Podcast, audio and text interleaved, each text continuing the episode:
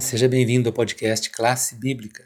Chegamos na lição de número 13 deste trimestre que estudamos sobre educação e redenção.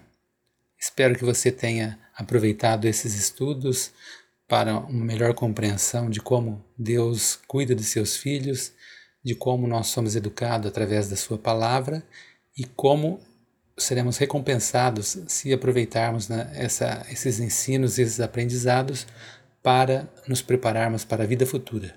Afinal de contas, o céu, educação e aprendizado eterno estão relacionados. E esse é o título da lição número 13 desta última semana: Céu, Educação e Aprendizado Eterno. O verso para memorizar é de 1 Coríntios 2,9, que diz: Nem olhos viram, nem ouvidos ouviram, nem jamais penetrou em coração humano o que Deus tem preparado para aqueles que o amam.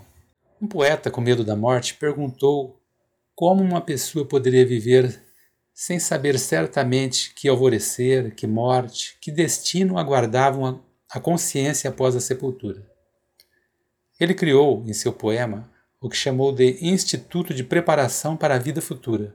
No entanto, como alguém pode se preparar para a vida eterna sem nem mesmo saber o que acontecerá com uma pessoa nessa vida futura?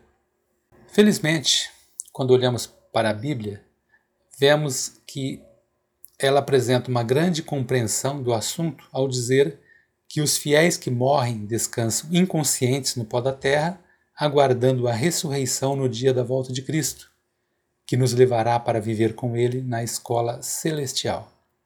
Como vimos neste trimestre, a preparação para a vida no céu se dá no presente e a nossa educação, independentemente do campo de estudo, deve nos preparar para a vida eterna.